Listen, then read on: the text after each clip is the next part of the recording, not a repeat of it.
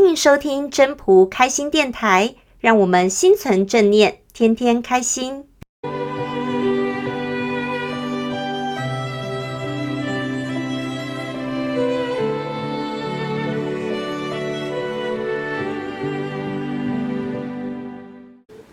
各位朋友，大家好，我是主持人 Marie。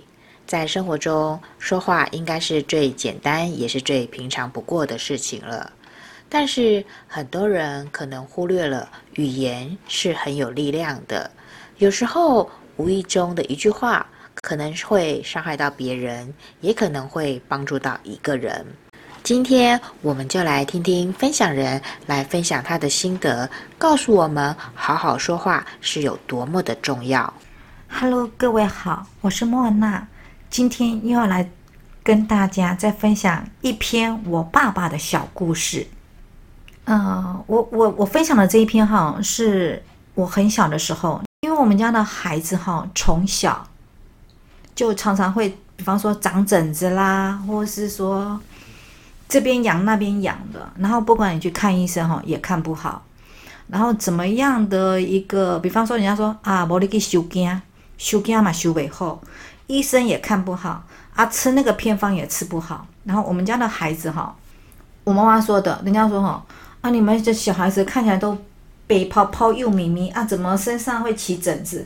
然后这边痒那边痒的。那我妈说：“啊，我妈唔知哎。”我妈就这样回答。然后，可是我妈妈就就想说，小孩子这样子这边抓那边抓，那医生也看不好，不知道该怎么办。那个年代嘛，差不多是，在那个时候差不多是民国六十出了，因为那时候经济还不是那么好，所以我爸妈是租房子的。那时候租房子，因为大家都是合租嘛，就可能那一间房子里面住了很多人，就这边一间那边一间的。我记得那时候就有一些闲言闲语，就跟我妈妈说哈啊某某某，他因为你们家哈是从事杀生事业，所以呢报应在你孩子身上。哦，那时候我妈妈听了很生气，我爸爸听了也很生气。我爸爸说哪有这样子的？我做生意都是清清白白的，什么报应到我的孩子身上？我不偷斤减两，我做人诚信，怎么可以这样说话呢？我爸那，我爸那时候听到心里很难过，非常非常的难过。我爸就想说，没关系，我一定要把我的小孩医好。然后呢，那时候有人就跟我爸爸讲，啊某某某，啊你可以去呃某个夜市啊，还有在卖那个蛇汤嘛。那你知道，在那个年代，蛇汤是很贵的。我记得哈，呃，我我吃这个蛇汤，那时候我爸跟我妈都不会跟我们讲蛇汤，他直接跟我讲喝鱼汤，喝鱼汤。我记得每天下午的约好像四点多吧，四点多，我爸爸就会去夜市，那时候夜市已经已经开始出来就做生意了，我爸就会拿着那个呃小小的一个小锅子。去夜市买，提回来给我们喝。四个孩子哦，每个人都喝。我小时候不懂，只是觉得很好喝。我只要时间到哈，我就拿一个碗哈，坐在我家门口等我爸爸那个鱼汤回来。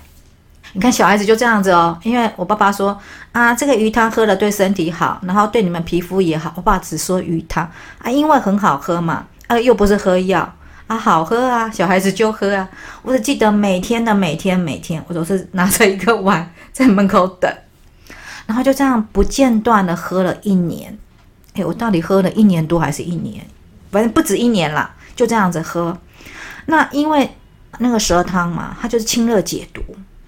就因为喝了蛇汤，我们家的孩子皮肤才没有在什么这边痒那边痒，什么疹子有的没有的。我爸就因为别人这样的一个说法。他那个时候经济压力很重，因为我爸爸上有老下有小，而且他不止养养他的父母亲，他还养我的姑姑，不止一个姑姑，啊、所以我爸爸的压力是很重的，而且他还有小孩子四个要养，啊，全部都靠他一个人。可是我爸爸就是牙齿一咬，我就是要去让我的孩子身体不要有皮肤就这样那边痒这边痒，所以爸爸就。硬撑着下来了啊，不过也还好，就因为喝了这个，我们家的孩子的皮肤就也慢慢转好了。所以我想分享的是哈，《道德经》上说的一句话：“服兵者，不祥之器。我觉得，我觉得言语还有那个嗯文章啊，或者是笔啊写的啊，就是口诛笔伐那种的，是那一种我们可以说是一种武器，它是伤人于无形的，你是看不到的。可是这样的伤人哈，其实是最深的，因为你不知道你的一句话。对别人的影响多大，所以我觉得哈，我们每一个人哈说话，有些话可以说，有些话不能说，心中都要有一把尺。我觉得我爸的底线应该就是他的孩子。你只要说，哦，这个报应到你的孩子，或者说你的孩子不好，你的孩子怎么样怎么样，我觉得应该不是一个做父母亲的能够忍受的。所以我觉得每个人哈，还是要把那个分寸拿捏好，因为。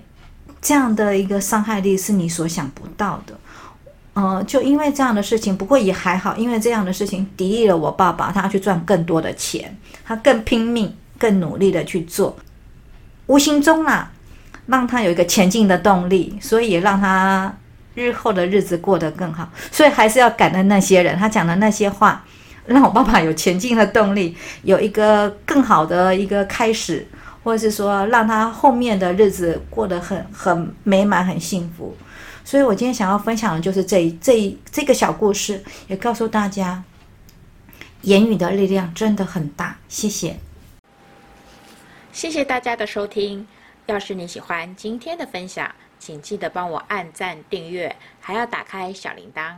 如果你是在 Podcast 收听的，除了订阅跟分享之外，也别忘了给五颗星的评价哦！